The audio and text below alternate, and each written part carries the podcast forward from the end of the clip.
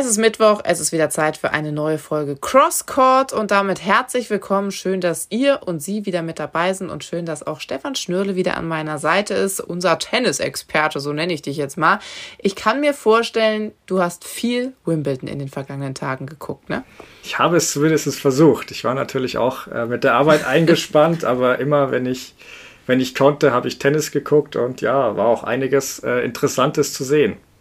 Ja, definitiv. Also natürlich viele Deutsche äh, mit dabei gewesen. Der eine oder andere hat es ja dann auch in die zweite Woche geschafft. Sprechen wir später natürlich noch ganz ausführlich drüber, über Zverev, über Kerber und Co. Also es sei vorweg schon mal gesagt. Aber wenn wir uns an vergangene Woche nochmal zurückerinnern, da gab es auch ein richtig geiles Match, auch von einem Deutschen, ne? von Oskar Otte. Ja, das war ein absolutes Highlight des Turniers. Ähm, der hat Murray wirklich am Rande der Niederlage gehabt. Da haben die Engländer schon gezittert, dass er dass er die Revanche für, für unser EM aus sozusagen vollbringt und den Lokalhelden Murray raushaut. Hat dann leider knapp nicht gereicht, aber war auf jeden Fall ein Highlight des Turniers bisher. Und heute bei der neuen Folge von Crosscourt haben wir sogar einen Gast parat. Oskar Otte kennen wahrscheinlich äh, spätestens viele seit letzter Woche in Wimbledon unterwegs gewesen in der zweiten Runde gegen Andy Murray. Wahnsinnsmatch, was wir da erlebt haben, über fünf Sätze. Heißt also, zwei Sätze konnte der Deutsche sogar für sich entscheiden. Also da ging es richtig heiß her. Schön, dass du da bist, Oskar. Was ist in der letzten Woche alles so passiert in den letzten Tagen seit dem Match?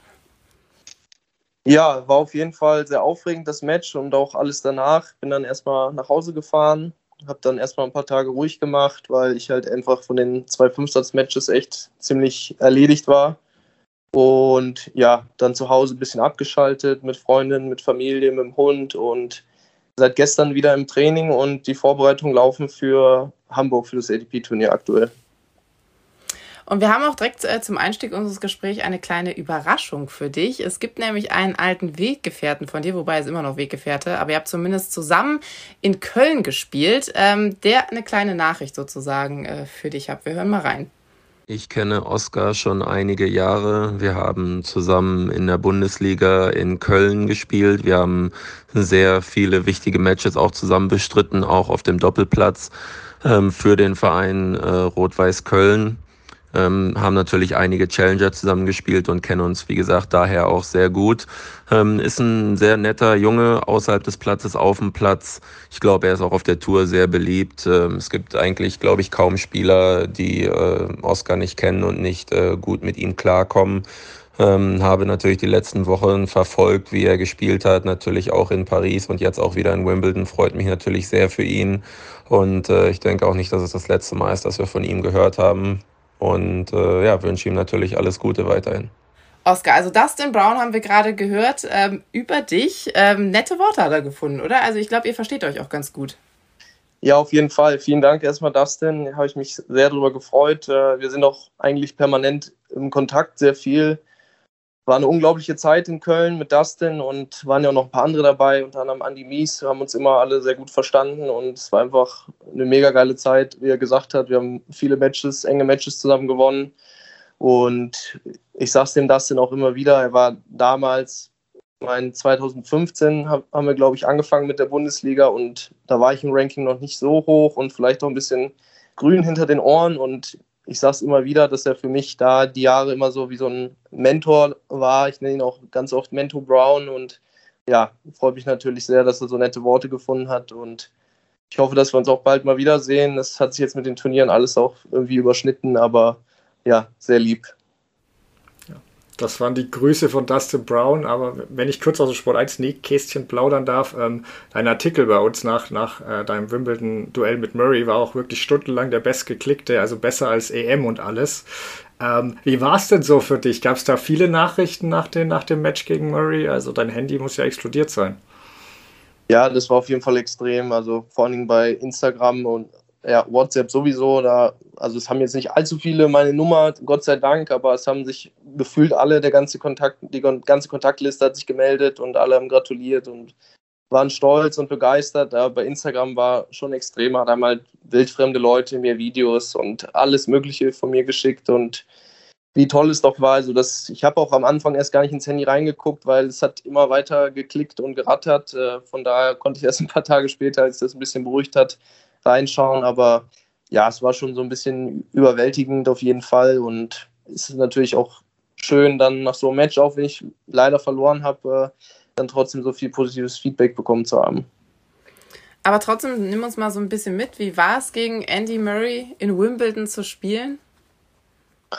Ja, ich meine, im Endeffekt ein größeres Match als in Wimbledon gegen Andy Murray auf dem Center Court zu haben, gibt es eigentlich, finde ich, fast gar nicht auf der Welt, weil das ja so sein Heimturnier gefühlt und ja, sind halt, blöd gesagt, alle gegen dich. Natürlich kriegt man auch Beifall, wenn man einen guten Punkt und so macht, aber man merkt schon, wie die ihn da durchtragen im Match und es ist einfach mega schwierig, dagegen anzukommen, mental. Und ja, ich finde, ich habe es eigentlich ganz gut hinbekommen, das so alles auszublenden, die ganzen Umstände, aber es war, war mega. Ich meine schon, als ich abgeholt wurde in der Umkleide und dann da durch diesen, durch diesen Gang zum Center Court und so, das war natürlich alles neu und es war einfach nur geil. Also es war auch, so, so blöd es klingt und so oft das irgendwie gesagt wird, ja, es war ein Kindheitstraum, auf dem Center Court zu spielen, aber das sind halt die Momente, wofür du jahrelang trainierst und wofür du dich jahrelang hart für abarbeitest. Und ja, ich habe es so schon gesagt, ich habe jede Minute genossen und war ein mega Match. Ich finde, ich habe echt eine gute Leistung gebracht und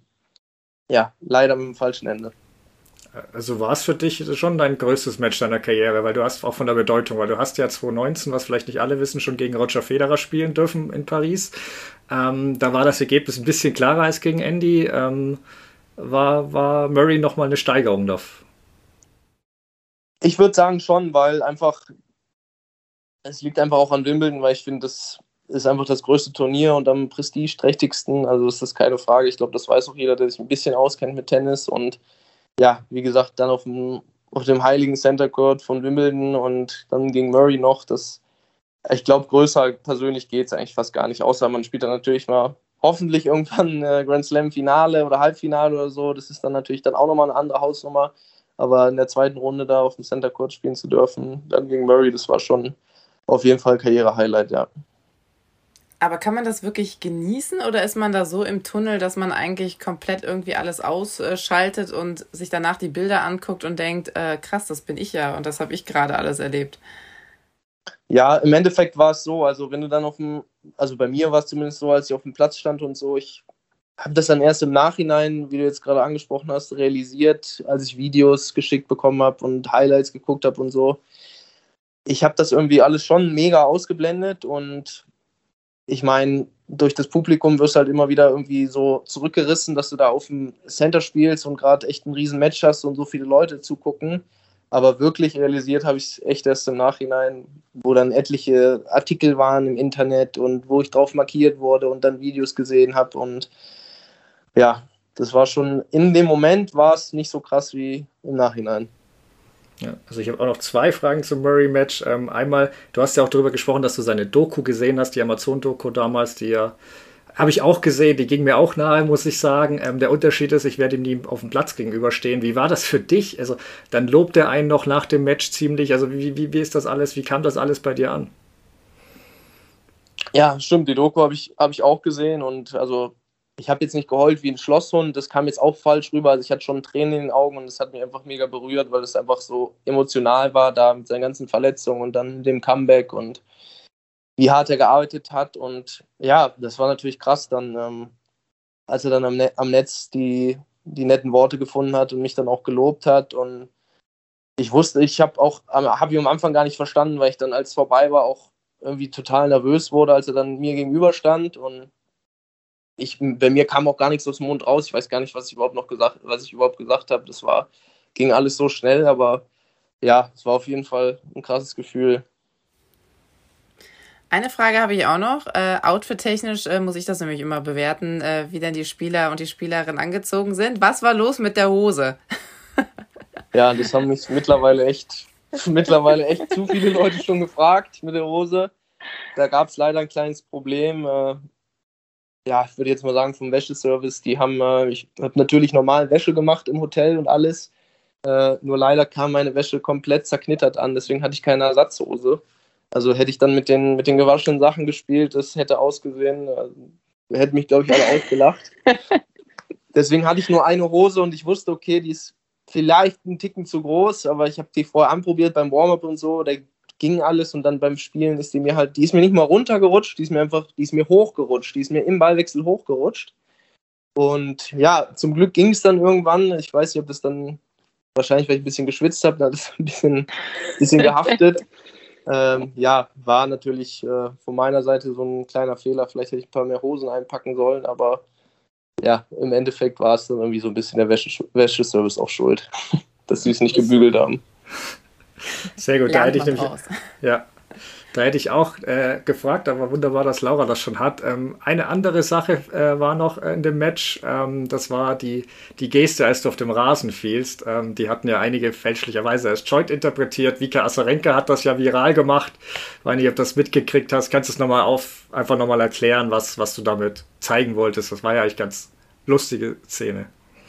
Ja, eigentlich ist das bei uns, äh, ich habe mit zwei, drei Freunden, haben wir so einen so Insider mit ja, so tun, als wenn man raucht und die Zigarette so wegwerfen, das hat eigentlich keinen Zusammenhang und ja, bin dann halt zum wiederholten Mal da echt ausgerutscht, wie gefühlt jeder Spieler. Ich meine, der Murray ist auch hingeflogen und keine Ahnung, ich lag dann da auf dem Boden und der hat ja dann auch den Punkt gemacht und habe dann hoch zu meinem Trainer geguckt und der hat mich einfach nur blöd angeguckt, weil ich da lag und ich, hab, ich dachte mir dann so, okay, dann machst du jetzt, machst du jetzt irgendwas? Und das kam mir dann in den Sinn und dann habe ich diese Geste gemacht, aber das war natürlich nicht irgendwie als Joint zu deuten oder dass ich dann da irgendwie gerne einen kiffen würde. Das war einfach so ein, so ein Insider von zu Hause mit ein paar Jungs, ja. Was nimmst du insgesamt aus diesem Match jetzt mit? Also klar, viel Erfahrung, aber ist es auch für dich vielleicht so zusätzliche Motivation jetzt? Auf jeden Fall. Also das war schon damals gegen Roger und auch vor ein paar Wochen gegen, gegen Sascha in Paris nach solchen Matches, finde ich, da kriegt man immer so einen, so Boost, dass man einfach, dass man auch selber für sich weiß, dass, mit, dass man mit den Top-Leuten mithalten kann. Und ja, wir wissen jetzt eigentlich noch mehr und nach solchen Matches weiß man immer mehr, also mit dem Team schon besprochen, mit dem Fitnesstrainer, mit dem Tennistrainer, woran man arbeiten muss. Und dann hat man immer noch eine klare Linie vor Augen, was da die Defizite sind, halt bei solchen langen Matches, wo, wo es halt wo alles abverlangt wird. Ich meine, wir haben fast vier Stunden gespielt und das Match davor war auch super lang, aber das konnte man irgendwie nicht vergleichen vom, vom Spielerischen her und von der Intensität her. Ja, das pusht einfach mega und gibt einem jetzt so auch Hoffnung und noch mehr Zuversicht, dass man auf jeden Fall das Potenzial hat und da wissen wir jetzt den genauen Weg und da sind wir auch voll dabei und voll dran und ja, noch motivierter als zuvor. Du hast das Fünf-Satz-Match gegen Zverev bei den French Open jetzt auch schon angesprochen und dass ihr wisst, woran ihr arbeitet. Kannst du ein bisschen verraten, was denn konkret, woran gearbeitet wird? Was da noch fehlt? Ja, auf jeden Fall. Also es ist seit Jahren schon ein Thema bei mir im Körper. Also ich wurde immer wieder zurückgeworfen durch Verletzungen und das war jetzt die letzten Monate oder seit letztem Jahr, seit Corona haben wir da schon echt viel gemacht und ich habe auch, klar, hat man immer ein paar Wehwehchen, aber jetzt keine größeren Ausfälle. Und äh, ich habe jetzt seit ein paar Wochen auch einen neuen Fitnesstrainer, ist einer meiner, meiner besten Freunde von früher und der ist jetzt viel bei mir dabei und auch hier vor Ort und mit bei den Turnieren. Und da haben wir einen guten Plan entwickelt, was, was noch fehlt, wo die Defizite sind. Also, dass ich verletzungsfrei bleibe, dass ein bisschen mehr Power in die Beine reinkommt. Das ist bei mir natürlich, wie man auch sieht, sind nicht die kräftigsten und stärksten Beine, aber ich habe das eigentlich immer die letzten Jahre ganz gut kompensiert bekommen, so über die Hand, ganz gutes Händchen und kann dann viel ausgleichen. Aber ich glaube, wenn wir da noch so ein, zwei Level höher gehen können im, im Fitnessbereich, vor allem in den unteren Extremitäten, dann sieht das ganz gut aus. Wie sehen so die nächsten Wochen bei dir aus? Was steht an? Ja, jetzt also die nächsten Tage erstmal noch trainieren, hier zu Hause in Mühlheim an der Ruhr, im Tenniscenter Moraing, das wollte ich jetzt auch nochmal erwähnen. beim Peter. Und ja, dann geht es nach Hamburg. Wahrscheinlich Quali, so wie es aussieht. Und danach werden Gestart und Kitzbühel Quali. Und dann wird ein bisschen Tennis-Bundesliga gespielt. Die darf man natürlich auch nicht vernachlässigen. Da spiele ich auch immer sehr gerne. Habe ja Verein gewechselt. Spiele seit eigentlich letztem Jahr in Essen-Bredeney, zweite Liga. Ist ja ausgefallen wegen Corona. Und ja, dann da noch ein paar Matches und dann geht es schon rüber nach Amerika auf Hartplatz. Ja, weil du es schon ansprichst, dass du jetzt eben nach den Grand Slam kommen wieder die kleineren Turniere, Qualifikationen oder halt mal ein Challenger, was du ja zwischen äh, Sand und Rasen hattest. Ähm, es verwundert halt, weil du jetzt bei den Grand Slams immer so für Aufmerksamkeit sorgst. Jetzt zweimal im Live-Ranking trotzdem nur auf 140, weil wenn man nicht über Runde 3, 4 hinauskommt, gibt es halt kaum Punkte. Was sagst du denn zu dem System allgemein? Ist es schon das Gefühl, so ein bisschen, dass es extrem schwer ist, da hochzukommen? Ich meine, finanziell ist da auch schon ein gewisses Ungleichgewicht da, wenn man sieht, was da die Oberen so verdienen und unten. Ja, klar, also, also was aktuell echt sehr, äh, sehr krass ist, ist das System mit den Punkten. Also die ATP und die LTF haben da, da das so gemacht durch Corona, dass man nur die Hälfte der Punkte aktuell verliert. Deswegen ist es schwer hochzukommen. Es ist natürlich auch dann schwieriger äh, zu fallen, aber ja, ich meine, ich habe jetzt gut bei den Slams gespielt und habe irgendwie nur 10 oder 15 Plätze gemacht, was natürlich echt wenig ist. Und wenn man mal jetzt so die Punkte angucken würde im direkten Vergleich, wenn ich jetzt die Punktzahl vor zwei Jahren gehabt hätte, dann wäre ich Top 100. Also ja, es ist schwierig und mit dem Geld natürlich auch. Ich meine, man hört dann immer wieder von besseren Spielern, ja, da muss man halt besser spielen, aber ich meine, es können nicht alle, es ist halt nach Ranking begrenzt, es kann nicht jeder Top 100 stehen. Also deswegen finde ich, dass solche Aussagen immer äh, ja, wenig Sinn machen, dass jeder besser spielen kann. Das muss einfach in der Breite besser verteilt werden. Und ja, ich weiß nicht, ob da jetzt, ob da hoffentlich demnächst mal irgendwas geändert wird, aber ja, es stimmt leider, stimmt leider einige Sachen nicht. Aber ich versuche mich da nicht zu sehr irgendwie drin zu verlieren und äh, mich selber ja einfach auf mich zu konzentrieren und dann, dass ich denke mal, das ist eh das Wichtigste, also nicht zu viel herumgucken und selber zu beschweren über Sachen, dass das nicht stimmt und das nicht passt. Das ist auch nicht der richtige Weg, aber klar, es müsste eigentlich was geändert werden, ein bisschen. Dann kurz nachgefragt, nur die, die neue Tennisorganisation von Djokovic, Pospisil und so weiter, ist die was für dich? Findest du das gut, das, was sich da von der ETP trennen will und so? Wie, wie siehst du das? Mm, da kann ich eigentlich gar nichts zu sagen, weil ich mich damit nicht so extrem befasst habe. Also ich bin da auch in einer WhatsApp-Gruppe drin und lese da immer wieder ein paar Sachen, aber ich weiß nicht, was die genau vorhaben, was da genau der Plan ist. Aber ich denke, wenn die im Interesse der Spieler handeln und auch der etwas niedriger gerankten Spieler handeln, dann ist es bestimmt eine, eine gute Sache. Also so habe ich es zumindest verstanden und ich hoffe, dass sie da auf jeden Fall trotzdem irgendwie was bewirken können. Du hast eben schon die Topspiele angesprochen. Wie kann man sich das bei den großen Turnieren vorstellen? Ist da wirklich so ein Austausch da? Geht das durch Corona jetzt momentan gar nicht? Oder ähm, kapseln die sich vielleicht auch so ein bisschen von allem ab? Ja, das ist eine gute Frage. Also ich, bis auf Sascha habe ich eigentlich, äh, also ist jetzt auch nicht mega viel Kontakt, aber man spricht halt ab und zu, aber mega viel Kontakt jetzt zu den Großen ist nicht, weil natürlich irgendwie gefühlt jeder für sich ist und ich meine, ich mache das auch. Ich bin dann auch viel mit meinem Trainer oder halt mit meinen engeren Freunden, die dann da sind, mit denen ich mich privat außerhalb des Tennis halt auch sehr gut verstehe. Von daher viel Austausch ist auf meiner Seite zumindest nicht. Ich weiß nicht, was da die untereinander viel Kontakt haben, aber ja, man sieht sich dann halt auf der Anlage oder mal im Spielerrestaurant, aber irgendwelche großen Treffen oder ja, mal abends zusammen ein Trinken oder so, das findet, glaube ich, nicht statt, aber keine Ahnung. Ja, weil du die Bubble schon ansprichst. Also Team leidet sehr drunter. Ein Zverev hat sich auch schon darüber beschwert, dass das viel Kraft kostet. Ein Shapovalov sagte deswegen auch Olympia ab. Wie gehst du damit um? Zerrt dir das aus? Geht das jetzt, zerrt dir das auch so an deinen Kräften? Wie ist das für dich? Also ich muss ganz ehrlich sagen, für mich macht das eigentlich keinen Unterschied, weil ich eh eher so vom Typ her derjenige bin, der dann nicht so mega viel auf den Turnieren irgendwelche Sachen macht. Also klar geht man dann essen und so, aber jetzt großartig Sachen angucken oder irgendwas machen, das war eh nie so mein Ding. Ähm, ich genieße das dann voll, im Hotelzimmer zu sein oder halt abends mit, mit meinen Leuten zu essen oder mal Karten zu spielen. Von daher stört es mich nicht. Na klar ist, ist es schwieriger als vorher, aber ich, ich bin der festen, äh, der festen Meinung, dass es halt trotzdem immer noch besser ist, als wenn gar nicht gespielt wird.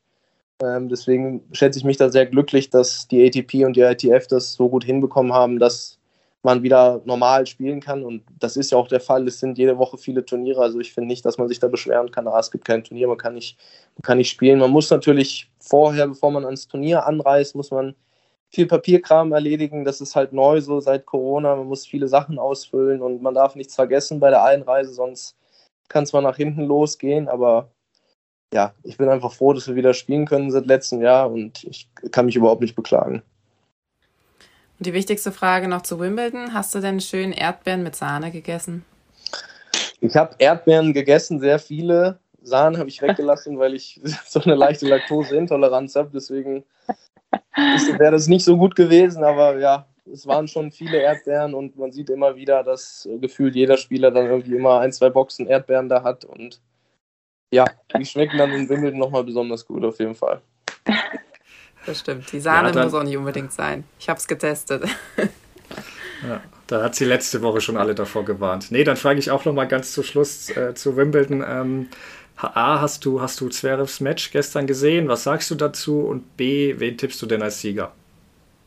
Ich habe das Match gesehen, fast komplett, äh, mit ein paar Freunden und meiner Freundin. Und ja, wir waren natürlich alle für Sascha und sehr ärgerlich, dass er verloren hat. Also ich persönlich dachte, als er das dann gedreht hat im dritten und vierten, dass er im fünften drüber rollt. Aber ich meine, gerade bei den Fünfsatz-Matches, da gibt es so viele Ups und Downs und dann musst du nur ein schlechtes Spiel haben und dann ist die Partie weg und gefühlt war es auch so. Deswegen, ja, sehr schade. Ich dachte eigentlich, dass er da echt gut weit kommen kann, aber ist halt Tennis und vor allem auf dem Level und dann ab vierte Runde war es, glaube ich, ne?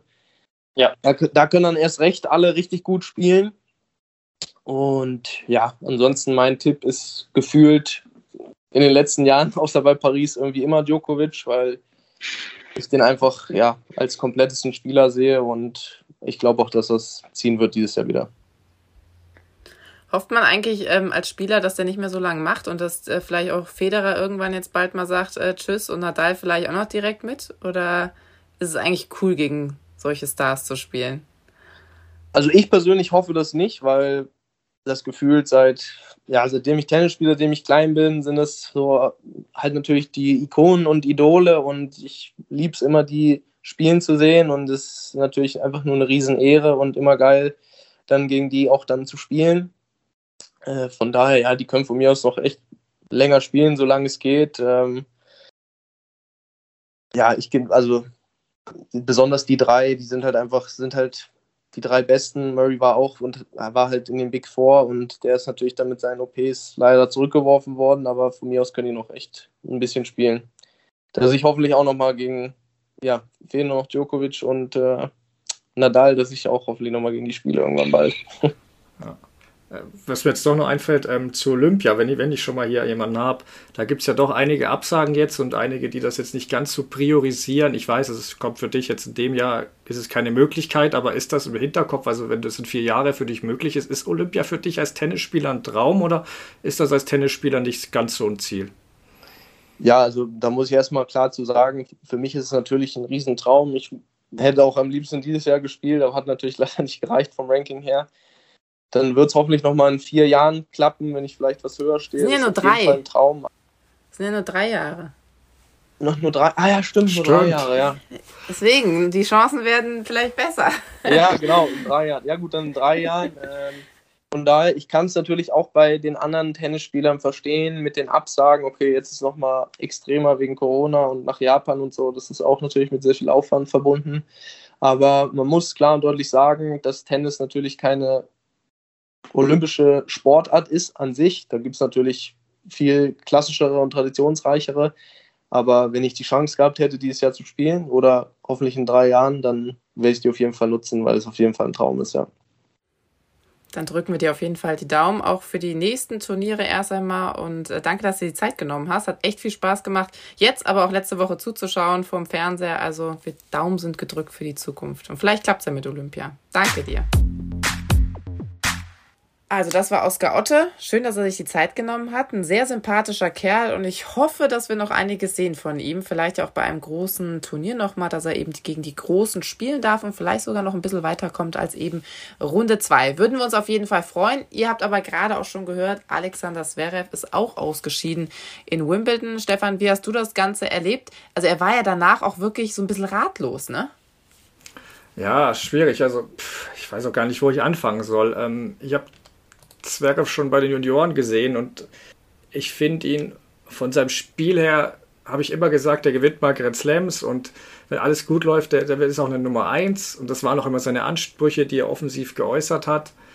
Das wollte ich nur vornweg schieben, um meine Kritik gleich zu erklären, weil die bezieht sich eben auf diesen Anspruch und dieses Potenzial, weil wenn vorne mitspielen und konstant Woche 2 erreichen das Ziel ist, dann macht das ist wirklich eine hervorragende Leistung. Respekt davor, da kann er auch so weitermachen.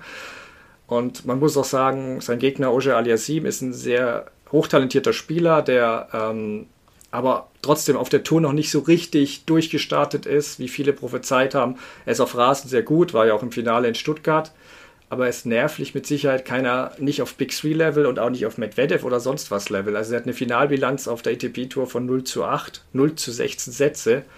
Und ähm, zwar ist an sich ein Achtelfinal aus für Zverev deshalb auch kein Drama. Er hat gefeitet wie ein Löwe, ist einmal böse gestürzt, hat, hat sich da aber nichts getan. Danach spielt er plötzlich sogar besser, gewann zwei Sätze. Nur es gibt halt zwei große Kritikpunkte von mir an seinem, an seiner, seinem Auftritt. Einer klar, 20 Doppelfehler. Also wenn eine Frau mal 15 schlägt, dann wie Erani, da wird gespottet, aber die ist halt 1,64 oder so, er ist fast zwei Meter. Da sollte das schon leichter sein. Ähm, 12 in den ersten beiden Sätzen, da hatte natürlich, es hat ihm mit die Sätze gekostet, weil er war in beiden Sätzen klar vorne. Und ich finde, er kann auch froh sein, dass er gegen Oje Aliasim spielte, weil andere hätten ihn viel härter mit den Returns bestraft. Also es ist echt erstaunlich. Dabei hat er davor in Wimbledon echt gut serviert und dann kommt wieder sowas, wo, ja, wo der Ausschlag komplett weg ist. Daran muss er einfach arbeiten. Ähm, aber das weiß jeder, das ist auch offensichtlich, das sieht jeder. Was mich am meisten stört, er kämpft sich super zurück, hatte Otte ja auch schon angesprochen, und dann verliert er wieder den fünften Satz. In Paris hatte ich da Verständnis gegen Tsitsipas der ist auch die große Bühne gewohnt, der ist auf Sand, ja, der hat schon mehr Erfahrung, aber diesmal, ich kann es nicht begreifen. Also, er hat zu Beginn von Satz 5 so einen mentalen Vorteil. Also, Oje Aliassim hat in drei Duellen bisher noch nicht einen Satz gegen Zverev gewonnen. Zverev kommt nach 0 zu 2 zurück. Jeder weiß, dass Oje Aliassim nicht der nervenstärkste auf der Tour ist. Der war noch nie über Runde 4. Der kämpft mit so vielen Dämonen in seinem Kopf und ich dachte auch mit mehr als Zverev. Und dann beginnt Satz 5 und Zverev schlägt drei Doppelfehler und schenkt ihm das Break. Dann kommt noch der Regen und hilft Zverev ein bisschen. Er, er fährt das Doppelbreak ab und äh, Oje Aliassim schenkt ihm das Break zurück. Zverev geht in Führung, schnuppert am nächsten Break und zu dem Zeitpunkt spricht wirklich alles für ihn. Alles. Und wie kann es sein, dass Oje Aliassim am Ende der coolere, der mutigere, der nervenstärkere ist? Das begreife ich nicht und es macht mir echt mehr Angst als seine Doppelfehler, weil es war nur Oshe Aliassim. So gut der ist, vielleicht ist es auch ein Befreiungsschlag für ihn, aber was ist, wenn es in einem Grand Slam-Finale gegen Djokovic ist? Dann kriegt der Zverev gar nichts mehr hin. Also es ist kein Drama, das, Aus an sich, gar kein Thema. Er hätte das Ding sowieso nicht gewonnen mit Djokovic dabei, aber auch wenn er jetzt mehr Konstanz hat, was ich sehr gut finde bei Grand Slams, also wir können ihn jetzt immer in Woche 2 sehen und äh, das ist alles super, da ist er wirklich der konstanteste der, von den Nicht-Big Three. Aber ist das sein Anspruch, in Woche 2 zu kommen und hoffen, dass es irgendwie so ein Freak-Turnier wie die US Open gibt, wo die Big Three dann alle weg sind oder sich selbst rauskegeln? Warten, bis die aufhören oder nachlassen? Also ich glaube nicht, dass es halt, da kann er bei Djokovic sowieso lang warten, glaube ich. Und dann kommen halt auch andere wie Sinner nach. Also verstehe mich nicht falsch, es wäre auch eine großartige Karriere, wenn er irgendwann mit 30 einen Grand Slam gewinnt. Nur ich glaube nicht, dass das sein Anspruch ist. Und es gibt halt noch eine Bilanz zum Schluss, die halt bisschen auch für Zverevs Karriere bei allen Erfolgen spricht. Er hat gegen Top-10-Spieler bei Grand Slams eine 0 zu 10 Bilanz. Außerhalb spielt er gut, bei Grand Slams 0 zu 10. Er ist da oft auch nicht von den Schlägen, sondern wirklich mental der Schwächere, was sich auch auf seinen Ausschlag auswirkt. Und ich weiß nicht, ob er da einen Mentaltrainer braucht oder irgendwie einen Ex-Profi an seiner Seite, der ihm Selbstvertrauen einflößt. Mit Ferrer hat es ja mal ganz gut geklappt. Vielleicht kommt er zurück, wenn wieder Reisen besser möglich ist. Wie gesagt, das Turnier an sich von wäre völlig in Ordnung, Achtelfinale auf Rasen, aber sie, man muss sich halt überlegen, ob man irgendwas ändert oder das 20 Mal wiederholt und dann immer das gleiche Ergebnis bekommt, ob das dann reicht. Ja, ich glaube wirklich, das Erstaunliche war, wie du gesagt hast, dass er hinten lag, das Ganze aufgeholt hat und dann trotzdem nicht diesen Moment, den man ja dann eigentlich äh, für sich hat, nicht genutzt hat, was wirklich eigentlich untypisch ist. Ne? Also es hat ja Oskar Otte eben auch gesagt. Ne? Eigentlich denkt man dann, ganz ehrlich, die ersten zwei Sätze hast du vermasselt, dann hast du zwei Sätze gewonnen, dann bist du ja so innerlich gepusht in dir ne? und mit so po positiver Energie gefüllt, dass man eigentlich denkt, dass man diesen äh, fünften Satz dann locker in Anführungsstrichen, das sieht natürlich immer lockerer aus, als es dann ist, äh, für sich entscheiden kann. Ich glaube, das war so das Erstaunliche, fand ich, äh, was eben zeigt, dass da vielleicht mental doch nicht äh, so zu 100 Prozent alles stimmt, beziehungsweise die Stärke einfach nicht da ist bei Alexander Zverev. Ne? Und ähm, deswegen, ich bin gespannt, wie er da wird er daraus lernen, glaube ich auch wieder, äh, wie er damit umgeht dann beim nächsten Mal, wenn diese Situation eben kommt. Und so wie du sagst, ich glaube auch, dass nicht sein Anspruch ist, die zweite äh, Woche zu erreichen bei einem Grand Slam Turnier, sondern der will natürlich weiterkommen. Also, ne, also ich, der hat es ja auch schon mal weiter geschafft. Also natürlich hat, bist du noch hungrig danach, dass es wieder klappt. Ähm, ich glaube nur trotzdem, dass man sich jedes Mal von ihm erwarten kann. Ich finde, zweite Woche muss man mittlerweile von ihm erwarten können.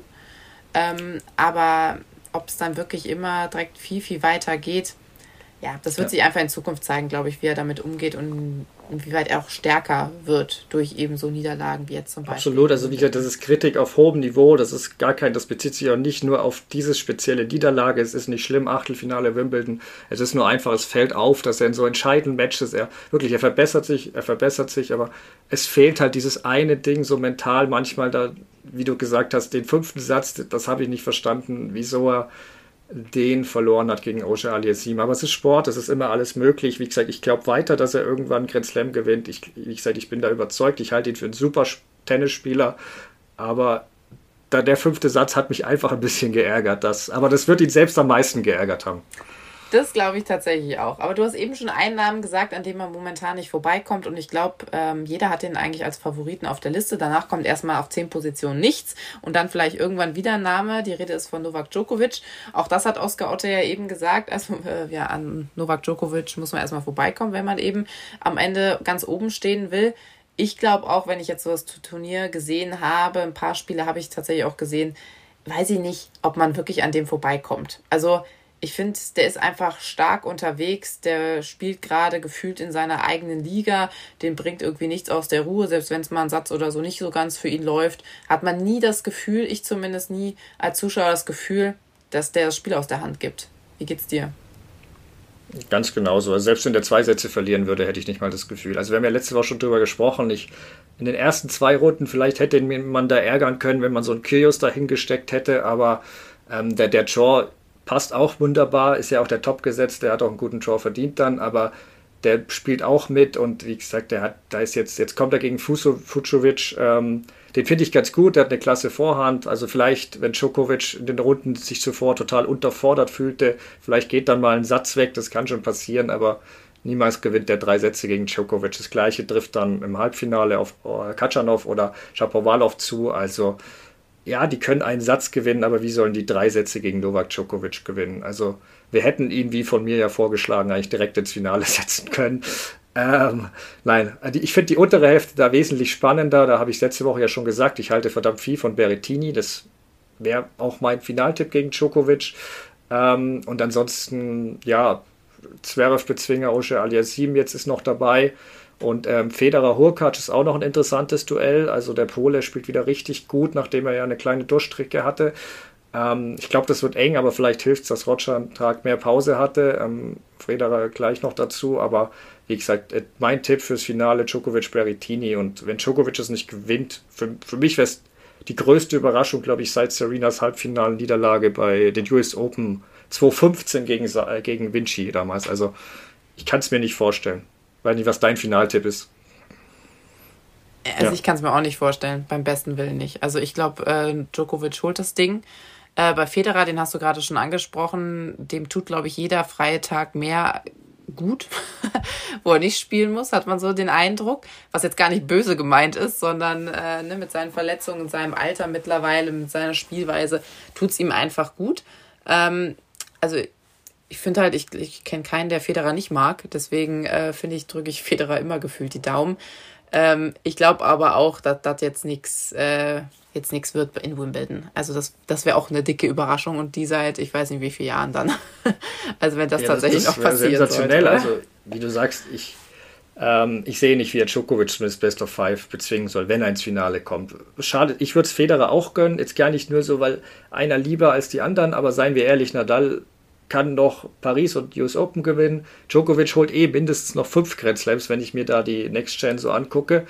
Und äh, Federer kann es halt wirklich die letzte Chance sein. Und er hatte jetzt wirklich, muss man glaube ich sagen, es werden vielleicht auch der ein oder andere Federer-Fan zugeben, in der ersten Runde Glück, dass Manorino sich da verletzt hat, weil da war er wirklich nicht gut und der schlechtere Spieler, das hat er selbst gesagt. Aber danach wirklich hat er sich so ein bisschen ins Turnier wirklich befreit. Gasquet war dann ein schöner Trainingspartner, würde ich sagen. Da konnte er sich wirklich reinspielen. Ähm, und gegen Nori hat er dann schon richtig gut gespielt, mit Ausnahme so 20 Minuten im dritten Satz, wo er dann wirklich mal so ein bisschen weg war. So Nego glatt besiegt. Also schauen wir mal, was gegen Hurkacz. Das ist natürlich ein gefährlicher Spieler, schwer zu breaken. Ähm, aber wie du sagst, vielleicht hilft ihm der einen Tag Pause der mehr. Also Halbfinale wäre ein gutes Turnier und ja, also dann, ich, ich glaube Halbfinale vielleicht. Also Berrettini glaube ich nicht, aber mal sehen. Also Finale wäre wirklich ein perfektes Turnier für ihn. Da kann er stolz sein und Klar, man soll Federer auch nie abschreiben. Ich meine, auch wenn er 2022 dann schon 40 ist, aber leichter wird es nicht mehr, würde ich sagen. Nee, das glaube ich auch nicht. Also es rennt sich auch irgendwann nicht mehr so leicht auf dem Platz, glaube ich, hin und her. Also, aber ich bin gespannt, äh, was er da noch zeigen äh, wird. Wenn wir jetzt mal den Blick auf die Frauen richten, ich erinnere mich an vergangene Woche, da hattest du ja eine Liste aufgestellt mit Frauen, die denn theoretisch die Möglichkeit haben, das Ding zu gewinnen. Da stand natürlich ganz oben auf der Liste auch eine Serena Williams wenn man die Bilder von letzter Woche nochmal im Kopf hat, also das tat einem schon echt weh. Ne? Sie musste verletzungsbedingt eben aufgeben, hatte natürlich wieder einen riesen Auftritt mit ihrem gefühlten Hochzeitskleid, äh, mit dem sie das äh, Spielfeld ja erstmal betreten hat. Also mit so, mit so einer Schleppe, die sie hinterherzog, schön in weiß natürlich alles. Aber dann eben verletzungsbedingt musste sie aufgeben, es sind Tränen geflossen. Ähm, das tat einem schon richtig weh, weil natürlich diese Frau auch weiß, was das heißt, ne? wenn sie jetzt verletzt ist, nicht spielen kann und jedes Turnier, was sie eben so aufgeben muss, in Anführungsstrichen, bringt sie auch nicht näher an das Große, was sie erreichen will. Ne? Ja, ich würde sagen, der Center Court hat ihren Antrag abgelehnt, wenn wir schon beim Hochzeitsbild bleiben. Ähm, Bist du hart? Ja, ja nein. Ähm, es tat mir auch leid. Also wirklich, die hat ja während, wirklich nicht nur danach, sie während sie noch gespielt hat, kamen ja schon die Tränen runter. Also es war wirklich schrecklich zu sehen. Und die hat wirklich mit Sicherheit so hart dafür trainiert, weil also die weiß genau wie Roger, auch sie weiß, das ist ihre größte Chance. Klar, US Open, aber das war ehrlich gesagt in den letzten Jahren nicht, nicht ihr stärkster, äh, stärkster Grand Slam meistens. Und ja, mal schauen, wie es bei Osaka weitergeht, aber normal ist die auf Hartplatz zu stark für Serena. Ähm, und dann diesen Trio, diese, diese, diese, diese Chance, weil bei den Damen wissen wir nicht, haben wir ja gesagt mit meiner Liste, da kommen wir gleich noch dazu, da wissen wir nicht, wer der Favoritin ist. Und ähm, da ist sie auf jeden Fall, bei den Wettanbietern war sie sogar Top-Favoritin, was ich jetzt ein großes Fragezeichen dahinter gesetzt habe, aber trotzdem, sie war dabei. Und ähm, das ist für sie so bitter, wenn du nach zehn Minuten durch einen rutschigen Rasen dein kompletter Traum wieder zerstört wird. Also kann, ich, ich kann das nicht nachvollziehen. Also, weißt du, da können wir uns, glaube ich, gar nicht reinversetzen, wie wichtig für sie diese 24 ist, auch wenn wir mal ja sagen, eigentlich, sie hat den Rekord. Der 24-Rekord ist ja eigentlich nur so ein Asterix-Rekord, weil der unter anderen Bedingungen geschafft wurde. Ähm, aber ich glaube, ihr geht das schon sehr nahe. Ja, das hat man gemerkt. Also das hat auch einen echt bewegt, finde ich, diese Bilder, die man da gesehen hat. Und man drückt ihr natürlich die Daumen, dass sie das noch irgendwie packt, finde ich, weil es eine Wahnsinnssportlerin ist, eigentlich auch ein Vorbild für viele junge Sportlerinnen. Und ähm, deswegen drückt man ihr natürlich äh, die Daumen. Wenn wir da sonst noch auf die äh, Damen so schauen, also da ist ja schon die ein oder andere Favoritin, wenn wir sie denn so bezeichnen wollen bei den Damen, weil ja immer alles möglich ist, auch schon ausgeschieden. Das sei auch nochmal dazu gesagt. Wer, an wen denkst du denn sofort, wenn du jetzt an das äh, Finale schon so ein bisschen denkst? Äh, wer ist dir ins Auge gestochen, wo du sagst, boah, die kann's packen? Also ich denke als erstes an meine Liste. Ähm, die hat 24 Stunden fast gehalten, dann kam Serena und hat sie zerstört ähm, und danach ging es dann reihenweise abwärts. Also ich habe ja letztes, für alle, die es nicht gehört haben, letzte Woche alle Damen genannt, die für mich in, für Finale in Frage kommen, was 30 waren. Ich hatte im Achtelfinale 13 von 16 immerhin. Ähm, auch Wildcard wie Samsonova und äh, die Schweizerin Golobic dabei. Ähm, aber jetzt ich, Radu, Raducanu, das war die, das britische Tennismärchen, die hatte ich jetzt nicht auf dem Schirm, so wie Tomjanovic. Ähm, das sind wirklich zwei, zwei, zwei absolute Überraschungen, aber ich glaube, dass Raducanu ist ja gestern schon raus gegen Tomjanovic. Tomjanovic, glaube ich, könnte bald folgen gegen Barty. Ähm, also es, ich, ich werde ja das Kerber-Match noch gleich angucken und danach nochmal ein Update machen. Vielleicht, äh, dann habe ich schon mehr spontan, würde ich sonst sagen, ja, Barty sehe ich ganz oben und ähm, Kerber Genau, sei vielleicht nochmal zugesagt, dass wir eben Dienstag heute haben und äh, das Ganze eben aufzeichnen, auch das ähm, natürlich mit Oskar Otte gerade aufgezeichnet haben. Deswegen, das sei nur mal zugesagt, dass eben Kerber gerade parallel eben zu unserer Aufzeichnung am Spielen ist. So, hier noch mein versprochenes Update eingeschoben, da Laura bereits für eine Sendung los musste. Ähm, ich kann zum Glück bei den Top-Favoriten bei Kerber und Barty bleiben. Zuerst zu Kerber, sehr gutes Match von ihr fand ich. Muko war auch zu viele Fehler heute, aber war auch teils gut provoziert und ähm, ja, am Schluss war Kerber ein bisschen nervös, aber da half die Tschechin netterweise mit ein paar leichten Fehlern mit.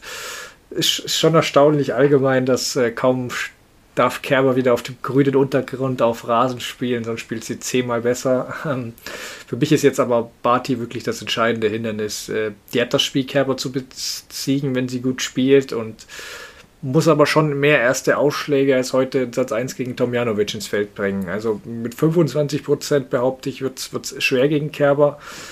Ansonsten äh, würde ich 51, 49 Barty sagen, so vom Gefühl, aber Kerber kann das ihr sehr unangenehm machen und wir haben auch schon oft Tage von Barty gesehen. Also da ist echt viel drin in dem Match. Ähm, andere Halbfinale Sabalenka gegen Pliskova, da kann man eigentlich nur Mitleid mit den Bällen haben. Also ich mache, eigentlich müsste man die alle drei Spiele wirklich tauschen, weil, weil das Filz dann runtergebrügelt wurde.